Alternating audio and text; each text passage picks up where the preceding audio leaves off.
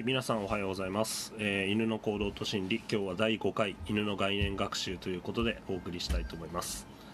例によってウェブページを、えーこのじ授業は、えーご覧になっていると思います、えー、と0番この授業の受け方というところをご覧ください。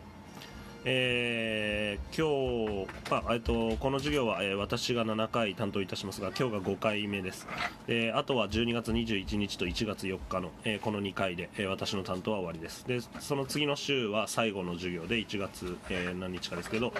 えっと、よいか先生が担当いたします。でこれで、えっと、授業は、えー終わりということになります、えーそろそろ、えーこの、えー授業の、えー成績評価のことも気にしている方も多いと思いますが、えー、とこの私の担当の7回に関しましては、えー、と各回の授業の、えー、とコメント、えーなどを質問などを、えー、と評価の対象にいたしますので、えー、とそのつもりで、えーいてください。えー、となんかあのただ、えー、とコメントなど書いてなくてただ、あのー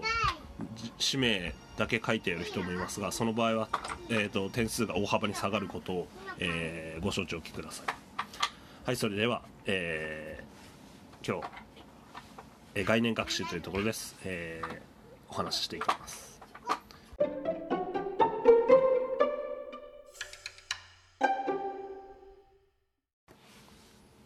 はいそれでは、え1番のところですね。えっ、と動物の学習条件付け学習と概念学習というところ、えー説明していきます。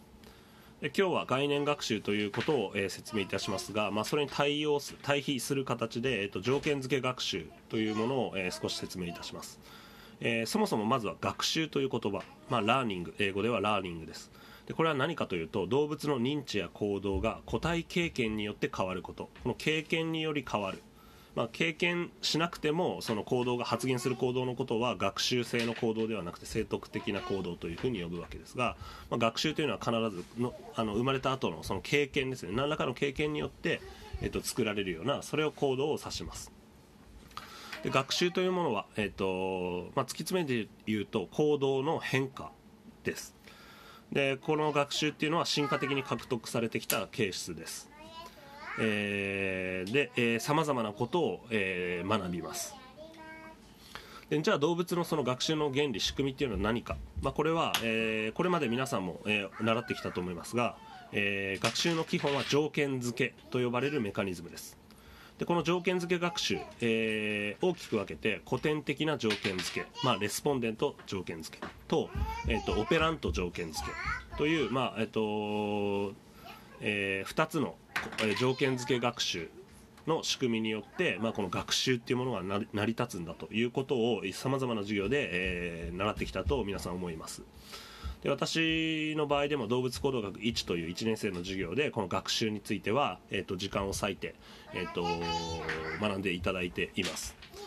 えーここではもう前提としてはもうこの条件付けの学習は皆さん分かっているというそういう前提で、えーお話し、えーしていきます。でただし、あのーこのウェブページを使ったこの動物行動学1の、えー学習のところ古典的条件付けとオペラント条件付けの、えー詳しい説明に関してはこの2つ、えー、とこのウェブページにも貼りあのリンクを貼り付けておきましたのであのぜひ、あのま皆さんの自分の知識をね、あのもう一度こうアップデートしたりとか、まあ、復習したりとか、あのこのあのウェブページを使って、えっともう一度、えー頭に叩き込んでおくようにしてください。はい。で、えっと、条件付け学習、まあ、古典的条件付けにせよ、えっと、オペラント条件付け付けにせよ、えっと、この条件付けの学習の、えー仕組みっていうのは基本的な考え方として、まあ、刺激と、えー動物の反応。外界からの環境からの刺激と,、えっと動物の反応。でこれの結びつきが、えっと、学習の基本であるというふうに考えます。連合学習というふうに、まあ、 associative learning というふうに言いますが何かしらのこの異なるあ、えっと、複数の事象事柄がどんどん結びつくついていくことによって、えっと、動物はさまざまなことを学んでいくというふうに考えます。えー、従って動物の学習をこの条件付け連合学習の枠組みだけで説明しようとするならば、えっと、動物が考えるとか、えー動物がこういうことを思い浮かべるとか動物が想像するとか、えーこう動物が何かの、えーと、予測するというような、えー、能力を持つんだというふうに仮定する必要はないんですね。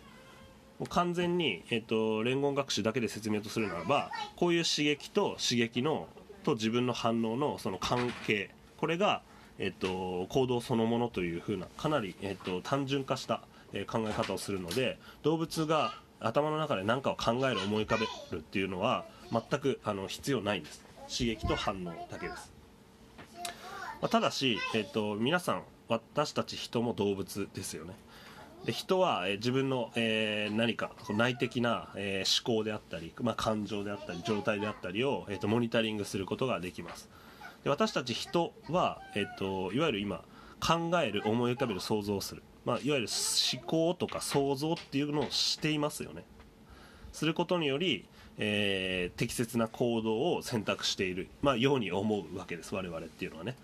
えー、まあ、頭で考えるからこそなんか、えっとまあ、いわゆる衝動的な行動をしないでいやちょっと待てよこうやったら自分はこういう結果になってしまうからじゃあここは、えっと、夜に、えっと、ラーメン食うのやめとこうとか、まあ、例えばそういうふうな、えっと、行動の前に判断をしたり、えっと、思考をしたりするわけです。えーで、えー、確かにそういうふうに考えてみると私たち人っていうのは、まあ、概念的なものを思い浮かべたりあと表彰っていうふうに呼ばれるような、まあ、頭の中のこう擬人擬人的という漫画的な解釈だとフワンフワンフワンってこう頭の中で思い浮かべるイメージのようなもの、まあ、こういうことを表彰というふうにリプレゼンテーションというふうに呼びますが、まあ、概念コンセプトや表彰リプレゼンテーションと呼べるような抽象的な思考能力を持っています。えー、ですからこれは、えーと、役に立つことがあります、えー、この世界にあるさまざまな対象を見た目や機能に基づいて弁別したり分類したりあるいは対象の意味を理解して予測的に行動したりすることが、えー、できるわけです。でその結果として、えー、私たち人は特定の刺激を受けたら必ず特定の反応が出るような単純な行動から解放されます。で私たちは、えーと、その単純な刺激反応ではなくて、えー、これまで経験したことのない新しいもし状況があった場合にはもうき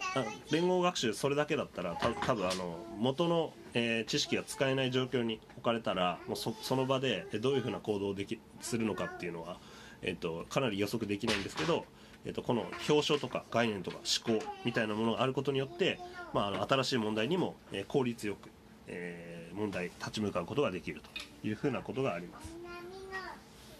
というわけで、えっと、では人以外の動物は、えー、概念とか表彰っていうのを持つのでしょうか？というのが、えっと、今日の、えっと、授業の、えー、一番のポイントになりますで基本的に、えー、連合学習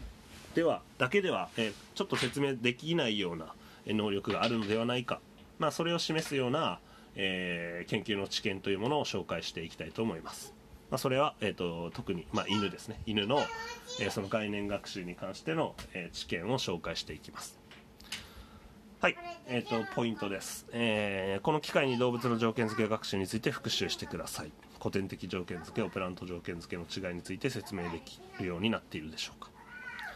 条件付けに基づく学習原理っていうのは、まあ、ある条件を設定してやれば必ず学習が成立するという前提に、まあ、立ちます。でしかし、えーと、動物は進化の過程においてその種が、えー、特異的な進化の過程において、えーと、獲得してきた生徳的な傾向っていうものもあります。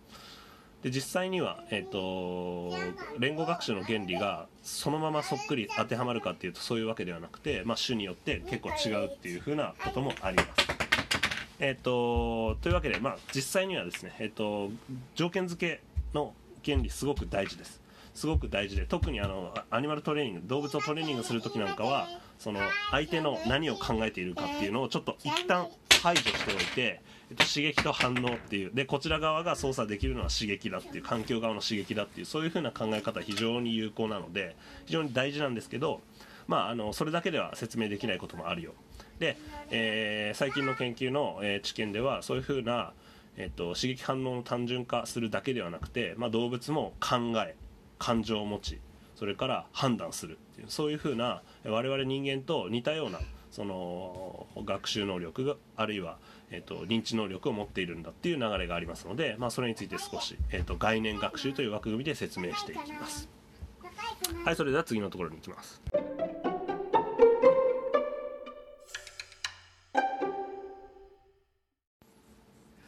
はいそれでは2番概念の学習、えー犬は犬と風景を見分けるというところ、えーお話していきます。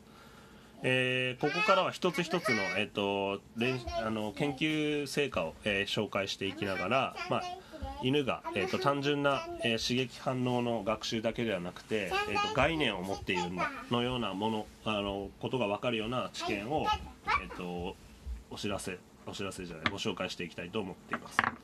まずは、えー、と概念といって、えー、と様々な、えーまあ、概念学習って様々あるんですけどその中でえっと、カテゴリーですね。あるものをカテゴリーとして、えー認識する能力。カテゴリー分類能力、まあ、これは一つ抽象的な思考の、えー一つ重要な、えー要素になります。でそういったものをここでは概念というふうに、まあ、あの呼んでいます、えーカテゴリー能力。概念化する能力。なこれを犬が持っているということを、えーお示しする、えー論文です。で、えー、とこの概念の学習といって犬の写真風景の写真が書いてあるこのスライドをご覧ください。でこれは、えー、とレンジたちの行った、まあ、2008年の、えー論文で、え示されたものですが、まあ、これ、えー、と結論から言うと犬は、えー犬と犬ではない風景の写真を、えー、と写真あの視覚によって見分けることができるということが、えー、と示されています、え犬は犬が含まれる写真とそれが含まれない写真、まあ、これ風景写真なんですけどを区別できるということが示されています、えどういうふうに、えー、と研究が行われたのか、え解説していきます。でまず、えー、と犬の写真と風景の写真を提示します。で犬の写真をタッチ鼻先でタッチすると,、えー、と餌である報酬がもらえるというそういう学習をさせます。えそうすると,、えー、と犬の方をの写真を、えー、とタッチすると餌がもらえるので犬とそうではない写真っていうのを見分けることができるようになります。こういうふうに視覚によって何かしらの、えーし視覚刺激物し、えー、と視覚刺激を、えー、と区別する能力っていうものを弁別ディスクリミネーションというふうに、まあ、呼ぶことがあります。でそういうふうに訓練した後にテストを行います。でこれが概念化ができているかどうかカテゴリー化ができているかどうかのテストなんですがでその後テスト1これ何かというと,、えっと今まで訓練では使ったことのない全然違う、まあえっと犬の写真新しい犬の写真と、えー新しい風景の写真っていうものをいきなり提示するわけですね。で連合学習の枠組みだったら、えーその刺激は、えっと、過去に学習してないわけですから、えっと、正しく反応できなくても不思議ではないというふうに考えられるんですけどもし概念のような、まあ、例えばあの犬っぽいとか犬っていうのはこういうものを含めて犬だと、えー判断するんだっていう、えっと、抽象化された思考。これに基づいて、えっと、犬が判断をしているのならば今まで学習していなかったとしても、えっと、犬という別の写真であってもそっちを選ぶんじゃないかというふうなことですね、まあ、このためにテスト1っていうものを行いました。で、えーまたその後テスト2というものを行います。でこれテスト2っていうのは、えー今度はもう少しももっと複雑にして新しい犬の写真とそれからその犬の写真の背景に今まで学習したえっと、風景の写真これを組み合わせて合成させて、まあ、それを提示させたわけですね。そうすると例えば、えっとえー犬は全く新しい犬なんだけど過去にあの見たことのある風景が、えーそこに入っていたら、えっと、もしその昔見たことがあるかどうかで判断していたら、まあ、その風景写真を、えー選ぶ可能性もありますよね、まあ、そういうふうな可能性を、えー調べるためにこのテスト2というものが、えー行われました。で実際の次のスライドをご覧ください、えっと実際の、実験の様子というものは、えっと4匹の犬を対象にしています。でコンピューターのタッチスクリーンを使って、えー写真の内容をこう判別する辨別する能力っていうものが調べられました。でここでルーシーとかマギーとかいますけど、えー、と4匹の、えー犬があって、まあ、訓練思考でどのぐらいの、えー、と正解率が、えーこう変わっていったかっていうこと。この学習速度ですけど、まあ、割合これは犬でよくあることですけど個体差が、えー見られますね、えー ルーシーは結構早かったかな。とかマギーは結構早いんですけど と緑と赤の、えー、ベベルティとトドールトドールっていうやつは多分あのあの結構時間かかってるというものが、えー、分かっていますが、まあえっと、この4匹とも、えっと、高い、えー、正答率で、まあ、まず訓練の時には弁別ができるようになったということです。で結果のスライドに行きます。でこの研究の結果、えーと、テスト1でもテスト2でも、まあ、全ての犬が、まあ、偶然に正解する確率。この場合2つのうちどっちかを選ぶってことで犬の写真を選ぶのが正解なので2分の1で当たってしまうんですね。だからこれ50%偶然にデタラメ選んでも50%は当たります。でこういうふうに偶然に正解する確率のことをチャンスレベルっていうふうに呼びます。で、えっと、実際にこのテスト1でテスト2で新しい写真を、え、与えた時でも、えチャンスレベルより高い確率でい、え、犬は、えー、犬が含まれている写真の方を選んで正解することができたということが示されています。つまり犬は犬と風景という写真を区別して犬の、えー、写真を選ぶという、まあ、特定の刺激特定の写真の弁別を覚えたいちいち覚えたんじゃなくて、まあ、同じような特徴があった場合にその、えー、過去の経験データ学習の、まあ、ルールというものを反化する。違うような、えー、刺激でも本当言えば違う写真なんですけど、まあ、似たような、まあ、これは犬っぽい、えー、絵があるだろうというふうに判断してえーと、自分の、えー、正解を導いてるんだっていうことが、えー、分かっています、まあ、概念的に抽象化されたイメージを持ってそれに基づいて判断をしている、まあ、犬のカテゴリーを、えー、弁別しているあのカテゴリーっていうものを犬は、えー、カテゴリーとして理解しているのではないかということが、まあ、示唆されます。まあただこの研究よくよく細かいところを見ると新しい犬の写真全てに対してその学習これまでの学習があじゃあこれは犬これは犬だなって判断されたかというと全部それ判断されたわけじゃなくて、まあ、そうじゃない写真とかもあったわけです。というわけで完璧に、えーと、学習の繁華が生じたわけでは、えー、ありませんでした。でこの結果から、まあ、犬が犬という概念を完全あのまあ、持っているだろうということは、えーと、分かるんですが、まあ、それは、えー、人がやるぐらい完璧なものではなさそうということが、えー、分かります。完全に学習しているわけではないということが分かります、えー、もしかしたら、まあ、写真的なえー、他の局所的刺激の違いを弁別しているだけかもしれないって言いましたけど例えば、えー、風景と犬の写真って全く違うので、えー、例えば犬そのなんか黒い部分が2個並んで黒い丸っぽいのが2個並んでいるっていう風なルールを例えば学習したとしたらその目の部分ですね。そしたらまああのえーと、そそういう風なルールこれは犬だっていう風に犬が理解してるんじゃなくて黒い点が近づいているこの目目のような模様がある絵を、え選ぶ選べっていうがそういうそのルールを学習してもこの、え課題は成り立つのであのもしかしたらそういう可能性もあ、まあ、否定はされ否定できないというふうなことです。というわけで、えっとまあ、こういった研究は始まったばかりなんですが、まあ、犬が、えー、犬という概念を作っているだろうということは分かってますただどこまでかとかじゃあどういうふうな理由でとかでも他の説明があるとか、まあ、まだまだ、えー、不明な部分はあって、えっと、これから、えー、研究がどんどん進んでいくような、えー、ことだと思いますちなみに、えっとこの他の研究もいっぱいありますのでこの概念学習に関しては、えー、と1個だけちょっとあのしょあの紹介しておきますけど、まあ、犬というカテゴリーに分類する能力について、まあ、研修をいろいろ違えたえー、で検討した研究もあるんですが、まあ、違う犬種でも同じ犬っていうふうにカテゴリーに分類している能力があるんじゃないかっていうふうなことだったりが、まあ、示されています。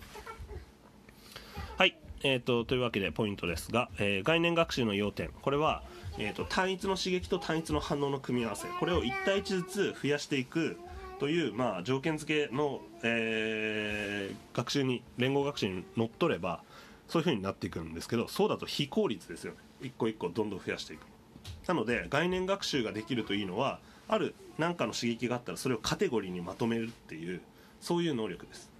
あるいはルール化してしまって、まあ、判断するっていうそういう能力です。でこれっていうのはまあ学習を大きく捉えれば、まあ、学習の反化に含まれるわけですね。どのように動物は、えーと、特定の事項を反化するのかって他の対象にまで広げるのかっていうそういうふうな、まあ、テーマに、えー、置き換えることができます。でこの反化学習能力っていうのが、まあ、いわゆる動物の認知の特徴を調べる上では非常に重要な、えー、ウェイトを占めると。逐一学習する方が効率が良いのか、まあ、あのざっくりこうカテゴリーにまとめ上げて判断した方が効率がいいのか、まあ、これは、えっと、その種の、えー、クラス環境によって大きく異なってくるはずです。この反化能力はそういった、えー、種の違いみたいなのを調べる上でも重要かと思います、えー、反化学習能力をももし持つことができれば、まあえっと、結構認知負荷をいちいち一個一個のその組み合わせ刺激反応の組み合わせ、あのー、いっぱい増やさなくてもいいわけですから認知的な負荷を節約しながらさまざまな問題にうまく対処できることにはなるでしょう。ままあ、で我々人にはですねその例えば一般知能因子 G っていう G ファクターっていうものがあるっていうふうな一つ考えがあります。そのまあえっと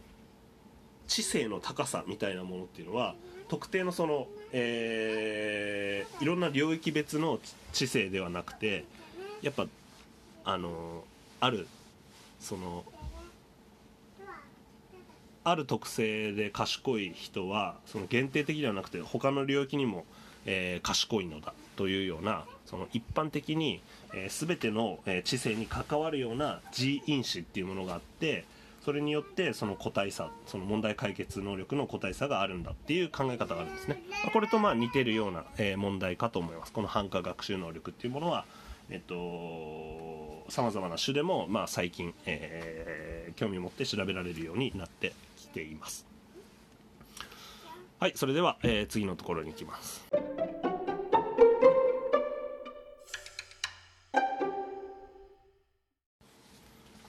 はい次です。3番。表情の学習。犬は人の表情を見分ける。えー、次の研究は、えー、犬は人の表情を写真により見分けることができる、まあ、そういった、えー、研究成果です、え長沢らの2011年の発表された、え研究によると、えっと、5匹の犬を対象にして壁に貼った2つの写真のうち笑顔を選ぶ能力。これが調べられました。えー、このスライドにあるようにさまざまな人物の,、まあ、あの写真ですね。で笑顔とそうじゃない、えー、無表情の写真を、えー、区別犬ができるかっていうものを調べられています。次の、え、スライドのところですが、え、で犬はですね、えーと、飼い主の笑顔と無表情。まずは飼い主の、え、顔写真を撮って飼い主の笑顔と,、えーと、無表情っていうものを高い正答率で見分けることが、え、できました。実際にはまずは、えーと訓練で飼い主と飼い主の写真飼い主の、えーと、笑顔と無表情の写真を弁別させます。でこれが高い確率で、えー、弁別できるようになったら次は、えっと、例えば帽子かぶせたりその飼い主の写真に。であとはあの眼鏡をかけさせたり、えっと、さっきとは違う、えー、もともと学習した えと飼い主の写真とは違う写真で、えー、そのテストを行います。そうすると、えー、飼い主の写真は、まあ、あのちょっと違う写真でも辨別できるということがまずは分かりました。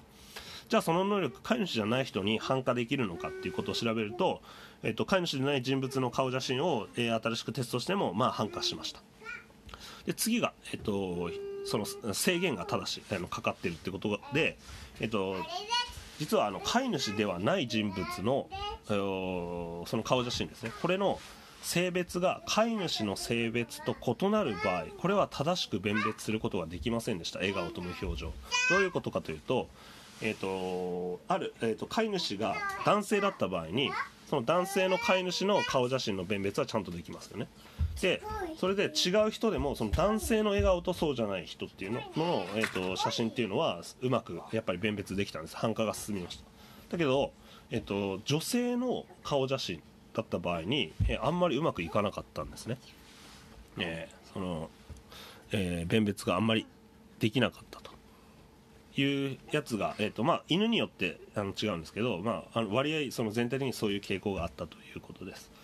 えー、でこれはまあ飼い主の性別に依存して、まあ、つまり飼い主と同じ性別の人だったら、えー、と弁別できるんだけど、えー、と違う性別の人だったら、えー、弁別が難しかったということです。この結果からえっと、犬も人物の表情について、まあ、概念的な理解をしている。つまり特定の刺激とあの結びあのその笑顔と無表情っていうのを弁別するだけじゃなくて、まあ、大体やっぱあこれは笑ってる顔を選べばいいのねみたいな感じで、えっと、やはりあのあの概念としてカテゴリーとして表情をあの分かっているあの弁別してるんじゃないかってことが示唆される結果です。ただし、えっと、人物の性別に伴う他の局所的な刺激の特徴を弁別している可能性も、まあ、示唆されているわけです、えー、つまりやっぱりあの男の人だからこういう特徴は分かるとかなんかそっちに引きずられてるような、えっと、別の表情とは違う、まあ、なんか視覚刺激に引っ張られてえっと、学習が阻害反科学習が阻害されているっていう可能性もあるわけです。というわけでさっきの研究とも似てるんですけど、まあ、あの肯定的な結果概念的な学習をしているっていう肯定的な結果あるいはさ刺激をカテゴライズしているっていう肯定的な結果もあが、えー、示唆されているのですが、まあ、ある程度の制約がかかっていると、はい、人より人のカテゴリー能力反価能力よりは、えーとそのあの効率的には行われていないっていうことが、えー、分かる。そんな結果です。でまあえっと、この表情ということに関しても非常にこのあの動物の、えー、感情認知に関わるテーマは、えー、かなり面白いテーマですから、えー、これ以外でもいろいろな研究が行われていますので、えっと、ぜひあの調べてほしいと思います。はいポイントです、えー、表情の理解は、まあ、なんで面白いかっていうとここなんですけど動物が相手の感情を理解しているかどうかという問いの一つの重要な要素です。じゃあ表情は分かるのかっていうことになります。で私たちが相手の感情を理解するときには実はでも表情だけじゃなくていろんなさまざまな手がかりを用いてますよね。でそう考えてみるとじゃこの動物が感情を理解しているかってこういう大きなテーマを調べるためには、まあ、表情を見分けることができるかっていうのも一つの大事な要素ですけど他にもいろいろなテーマが考えられますね、えー、どんなテーマがあるでしょうか。でまたじゃあそのそのそれ以外の表情以外のことを、えー、テーマ研究するためにはじゃあどういうふうに手法を、えー、調べる手法が、えー、アプローチがあるでしょうか。というわけで、えーと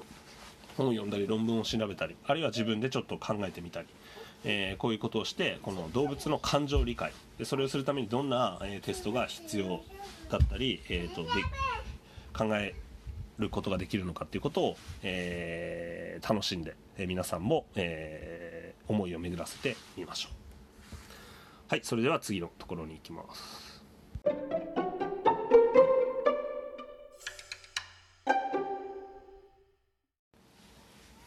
はいそれでは4番言語の学習。動物の言語というところです。えー、概念の学習これを考えるときに、まあ、あるいは抽象的な思考、え言語という、えー、テーマがあります。でこの言語ラングエージというものは音声や文字や身振りを使って、えー、事物のあるいは事象の意味を表すシステムのことです。でこの言語といった場合に、えー、対象となるのは我々人が行っている言語という言語活動ですね。になります。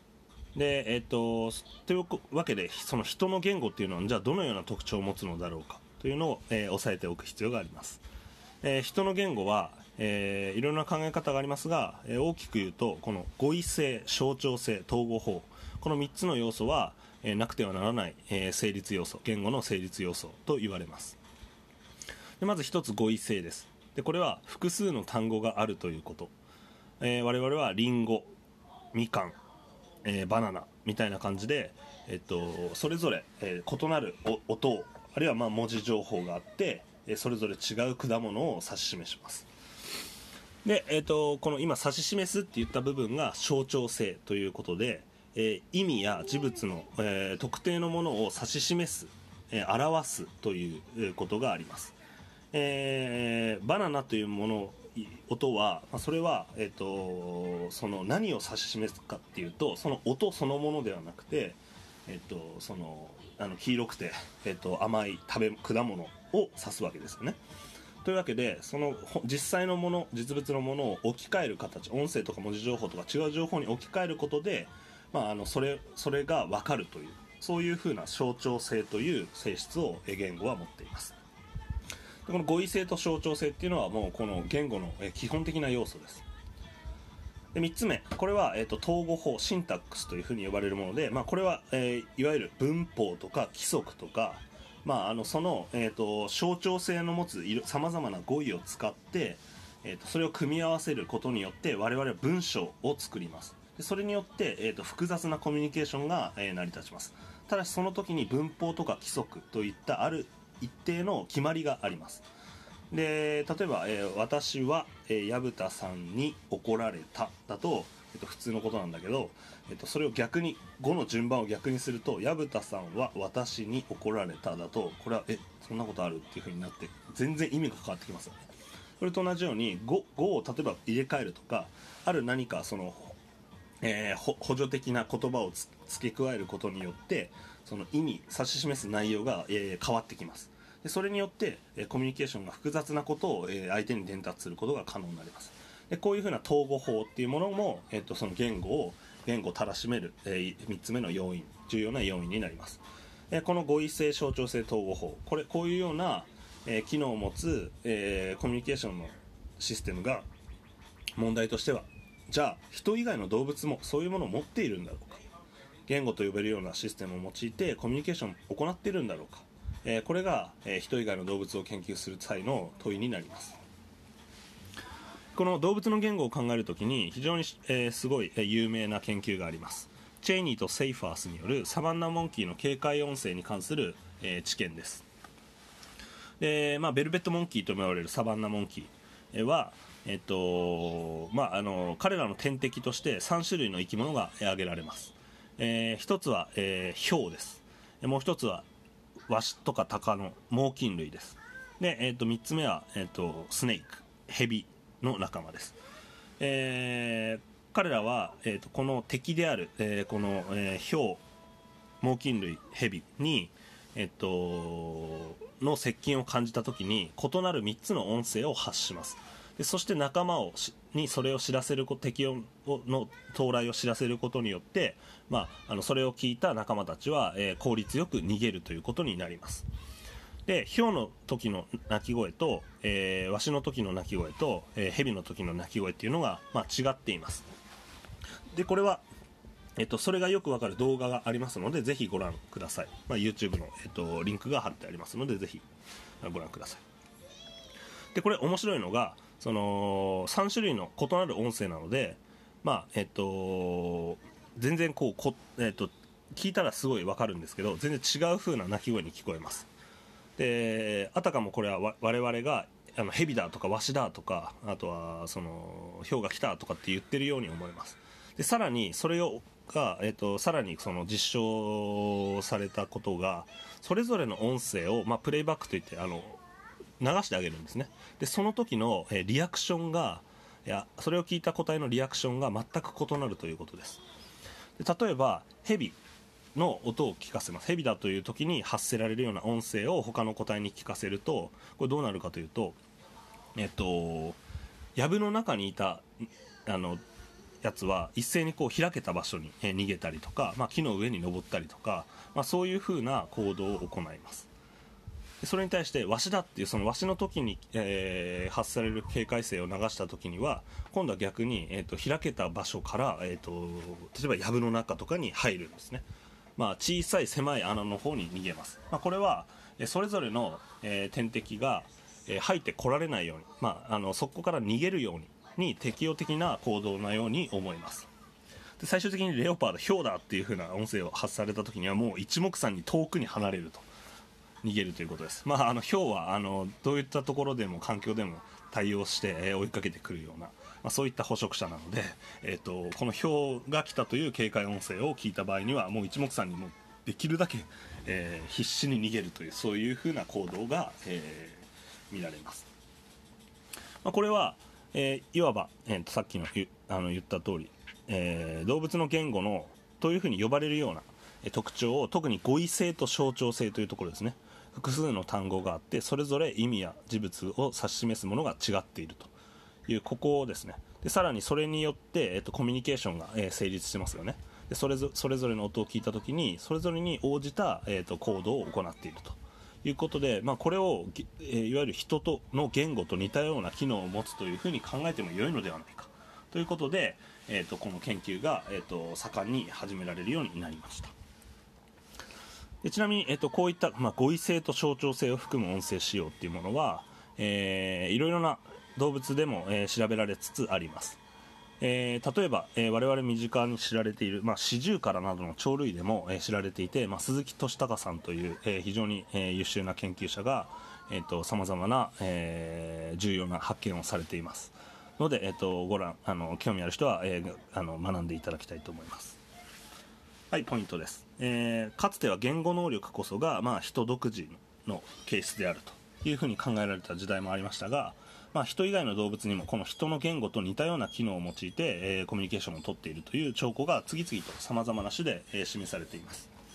えー、このように動物行動学や動物心理学の進展により人と人以外の動物の能力の境界は実は曖昧になっています、え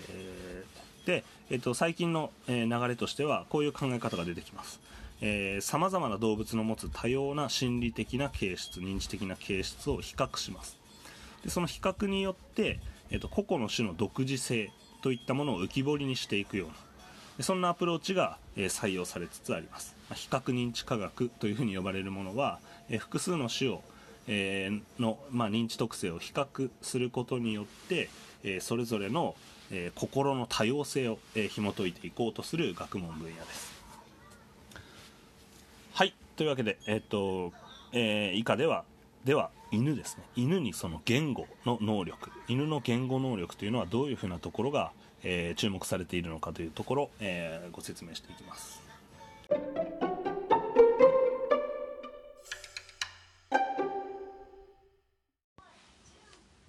はい、えー、5番言語の学習。犬は多数の語彙を学習できる、えー、これについて、えー、ご説明していきます。でえっとじゃあ犬は犬の言語学習どうなのっていうことです。えー、今日は、えー、3匹の、えー、類まれなる語彙学習能力を発揮した犬たちをご紹介しましょう。1匹はリコというオスのボーダーコリーです。えー、もう1匹はベッツィという、えー、メスのボーダーコリーです。えー、最後に紹介するのはチェイサーという、えー、メスのボーダーコリーです。えー、で彼らは、えー、非常に有名な犬の、えー、言語研究においては、えー、誰しも知っている犬たちです。でこれなぜでしょう？まずリコです、えー、リコは、えー、最初にこの犬の優れた、まあ、いわゆる言語能力の中でも語彙獲得能力を示した犬として知られています。リコというボーダーコリー。彼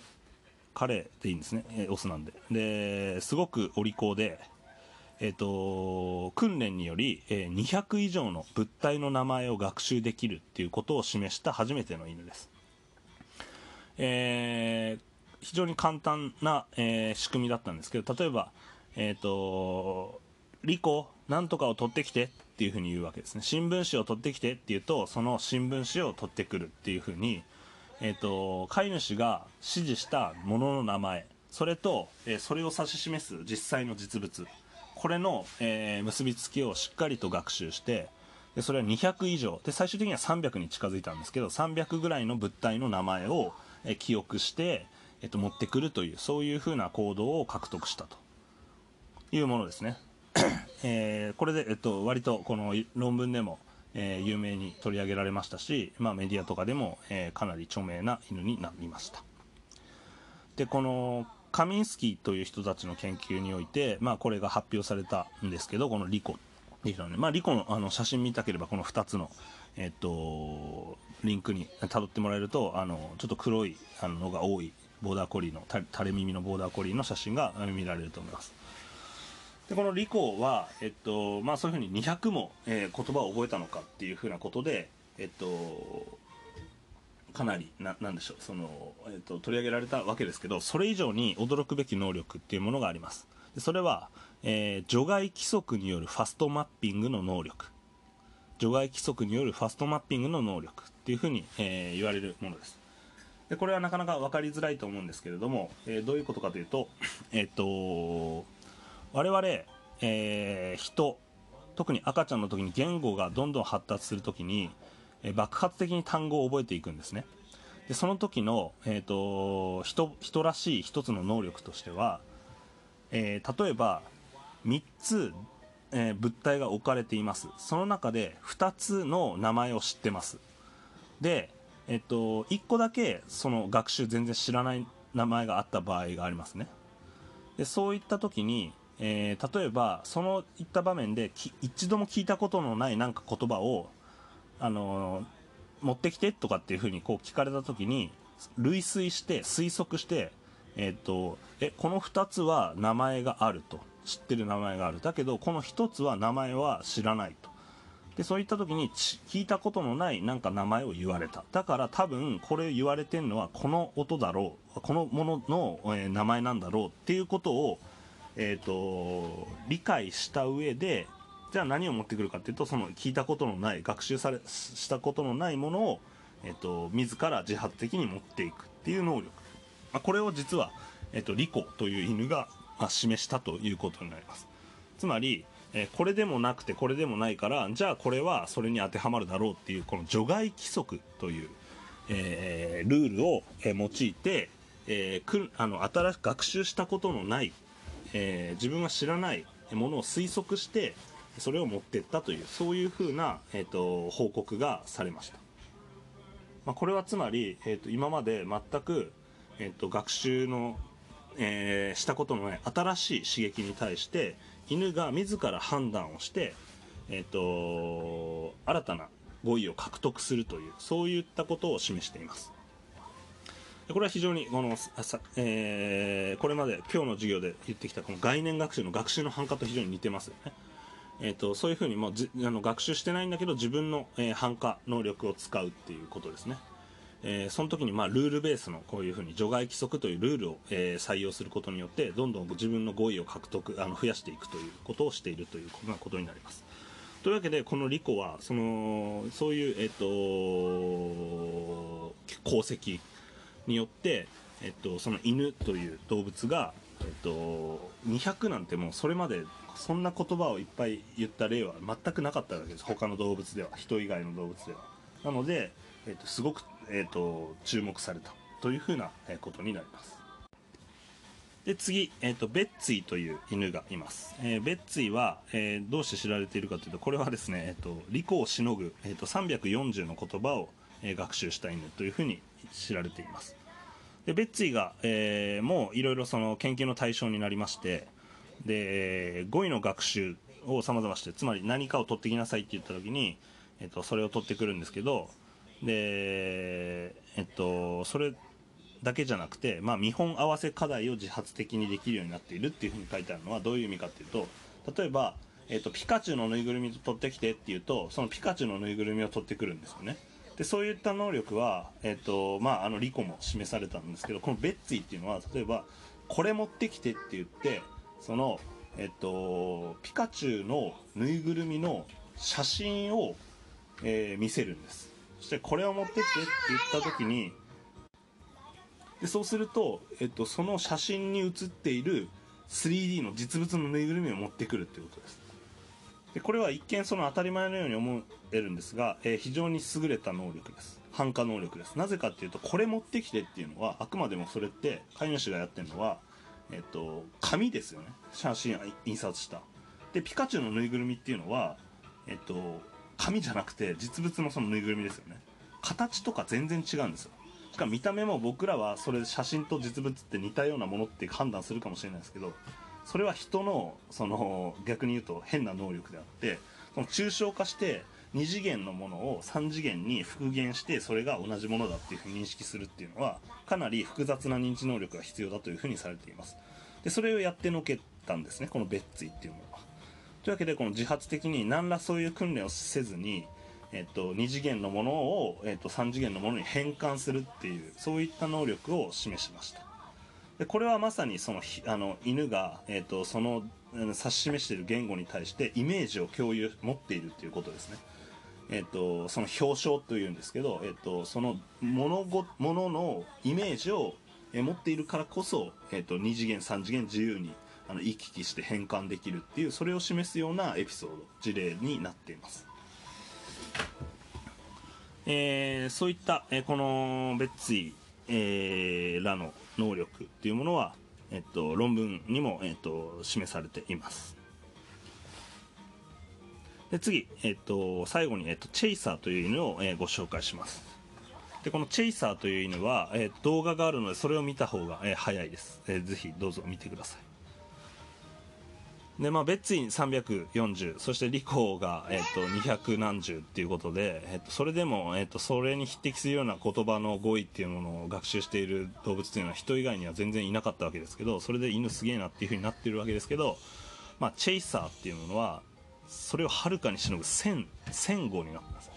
その言葉の数としては。1022号を最終的には学習した犬として、えー、知られています。でリコと同じようにこの除外規則によって新しい単語をどんどん覚えていくっていうそういう能力も、えー、示されています。でこの研究の要素はこのピピリーっていう人の、えー、論文に載っています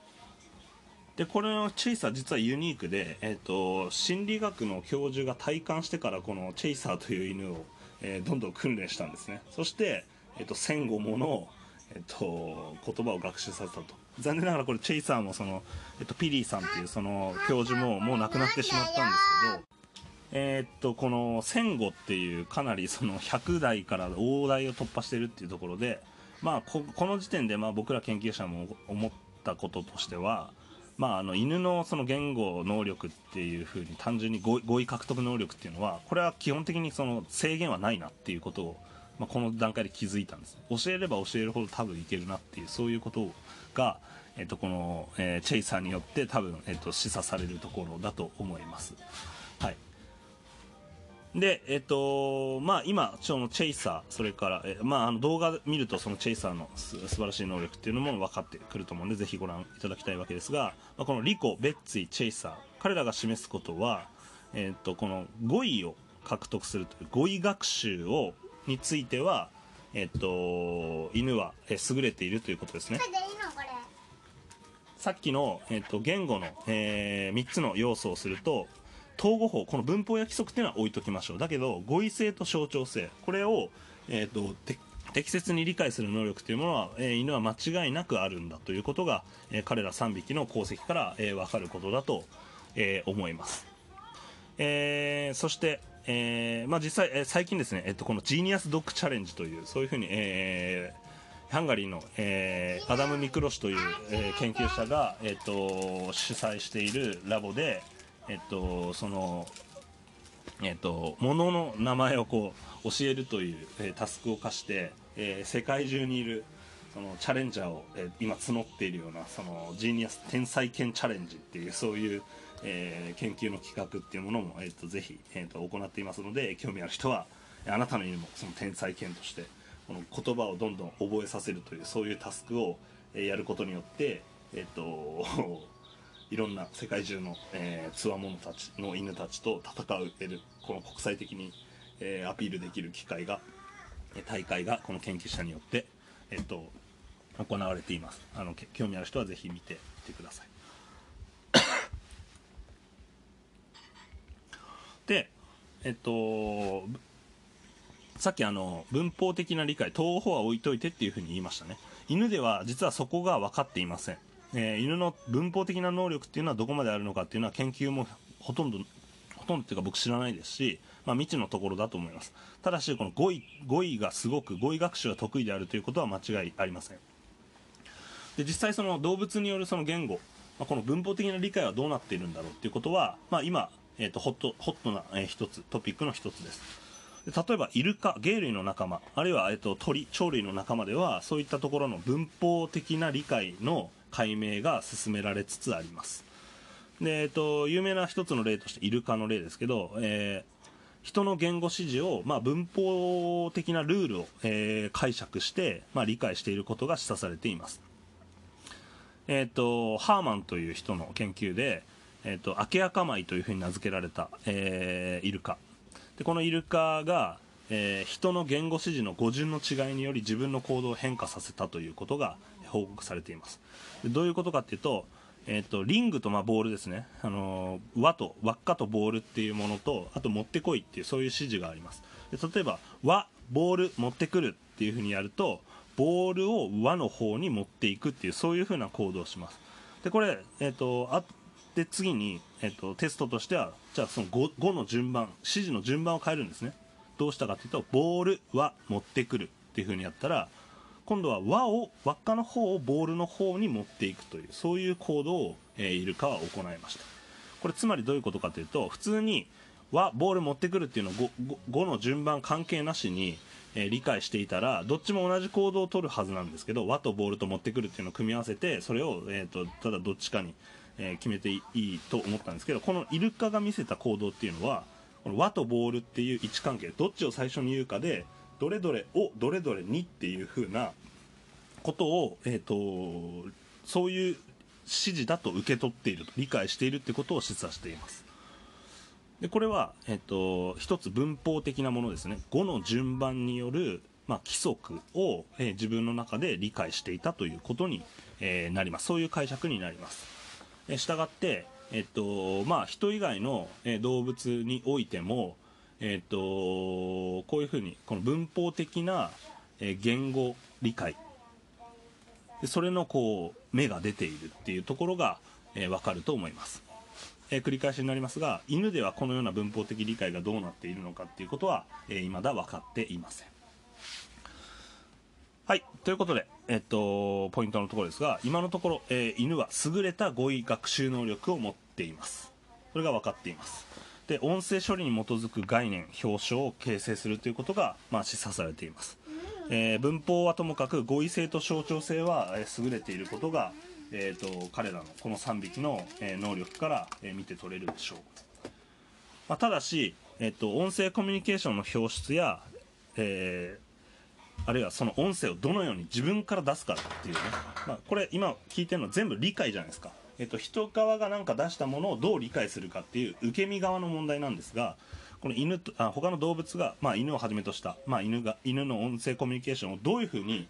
えー、あのこっち側に発信するのかっていう方は、えーと、あまりデータがありません。であるいは、まあ、先ほど言った文法的にどう理解しているのか。ここはここもよく分かりません。というのが現状です。であとはツッコミどころはいっぱいあります。例えばこの犬の語彙学習の場合え物体を持ってこいっていう人の方にこれだけに依存してますよね。えだけど、えー、ってことはこれかなり限られた文脈でのみ、えー、その語彙の理解っていうものが発揮されているんですね、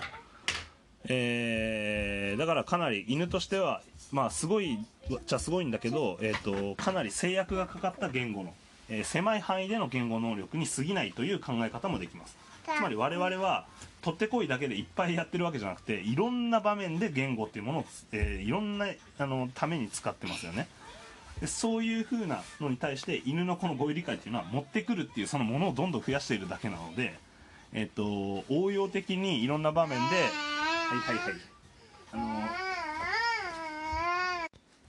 というわけでこの応用的にいろんな場面でその言語的な、えー、処理を行っているかっていうとそうは言えないというふうにかなり特定な場面のみこの語彙学習が成立しているというふうに考えることもできます。それからあとは、えっと、皆さん気づいたと思うんですけど、えっと、犬種や個体差。でこれも、えー、大きく、えー、まだ未解明の問題です。つまりこういうふうに語彙をいっぱい獲得しているその3人のあ3匹の、えーと、犬がいましたよね。紹介したんですがこれはもう一つの可能性としてはこれはみんなできるどんな犬でも、えー、一律に持っている能力なのか限られた犬しかわからないあのできないような能力なのかあるいはこれたまたまなんですけど、えーと、この3匹とも全部ボーダーコリーですよね。でここも重要なポイントでで研修によってその例えばこの語彙学習が得意かどうかっていうそういう問題があるのかどうなのか、えー、これもまだ未解明の問題です。あとついでに言っておくとこの犬種の問題に関してはよくこのボーダーコリーが賢いと言われているとかそういうふうなあの本とかその雑誌とかで、えー、文章があったとしたら僕たちその犬をやっている、えー、研究者としてはその研修によって特定の学習能力が高い低いっていうデータは一切ないということですね。今のところな何を何を根拠にそう言ってんのかがあの分からないということです。誰か偉いドッグトレーナーとかの人がこれはボーダーコリは素晴らしいって言ったのに基づいて言ってるかもしれませんがえー、基本的にはその実証研究として、えー、研修によって学習能力が違うとかどうだとかってこのデータは一切ない。今のところはまだないということ、まあ、これを、えっと、一応あの付け加えておきます。皆さんもそのように理解しておいてほしいと思います。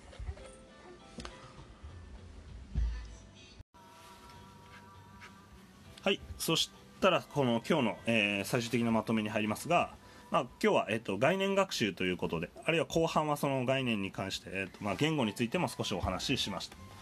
えー、分かっていただきたいのは動物の学習が、まあ、条件付けに基づいた刺激反応の単純な一対一対応の学習。これだけではないよということです、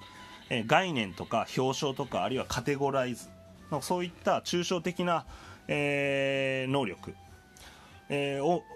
抽象的なその、えー、思考っていうものを身につけることができれば、まあえー、あらゆるこの我々の住んでいる世界の事物を弁別したり、まあ、あの見分けたりとかあるいは分類したりとか一般化したりっていうそういうふうな、えー、ことができるようになってそれによって多分あの自分の判断が適切になるだろうというそういうふうなことです。で犬は、えーと、今日の、えー、示した研究さまざまな研究が示す通り単純な刺激反応の連合に基づく学習だけじゃないよってことです、えー、意味的なあるいは概念的な処理を行っていることが、えー、分かっています。えー、後半に紹介した言語の学習について、まあ、これは言語学習というよりも語彙の獲得というふうに言った方が正確ですがこの語彙の獲得を